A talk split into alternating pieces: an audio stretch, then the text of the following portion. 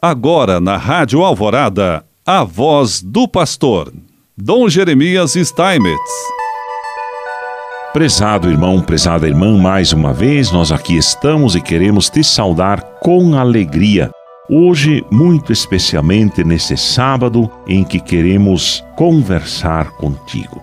A igreja doméstica pode ser entendida como a vivência da fé cristã no cotidiano das pessoas, para além dos templos. Mas é preciso levar em conta também que hoje nós habitamos espaços aumentados, expandidos, conectados, graças à evolução tecnológica. E, durante o confinamento devido à Covid-19, as igrejas domésticas não se limitaram à própria casa, mas se conectaram com outros lares, unindo pessoas, famílias, grupos e comunidades em encontros de oração, formação e organização de ações pela internet. O fenômeno digital escancarou as casas ao mundo, fazendo com que as pessoas se sentissem reconvocadas para fora, para o céu aberto da comunicação.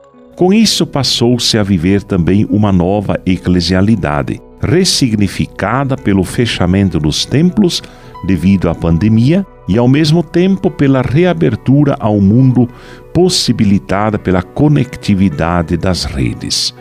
Com isso mesmo, em um período de distanciamento social, a Igreja pôde continuar sendo, e talvez até mais, em saída, como pede o Papa Francisco.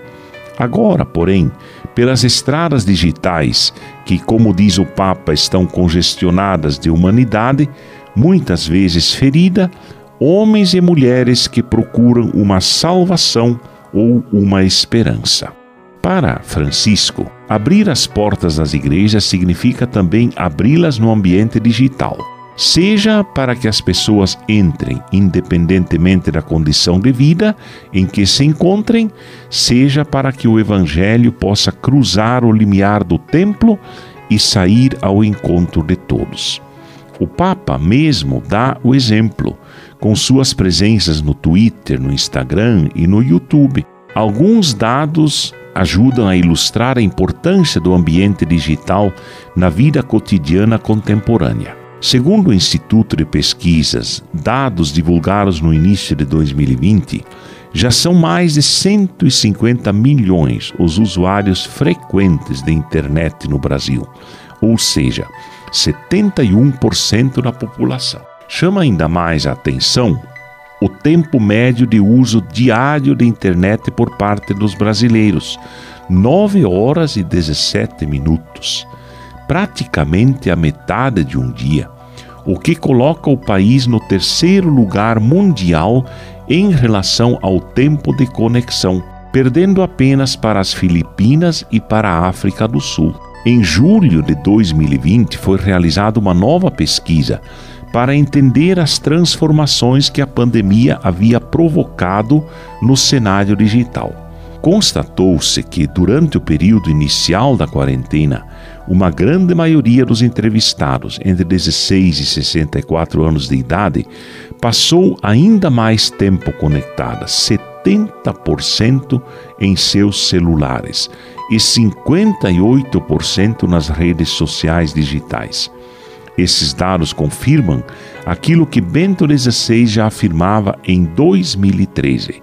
O ambiente digital não é um mundo paralelo ou puramente virtual, mas faz parte da realidade cotidiana de muitas pessoas. E por isso, se a boa nova não for dada a conhecer também no ambiente digital, poderá ficar fora do alcance da experiência de muitos.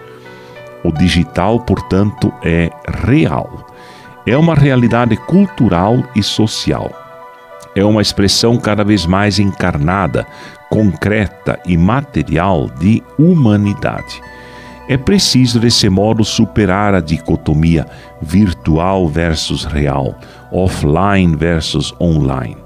Hoje, vivemos uma experiência verdadeiramente online, isto é, a conectividade e as redes digitais já são uma dimensão existencial das pessoas.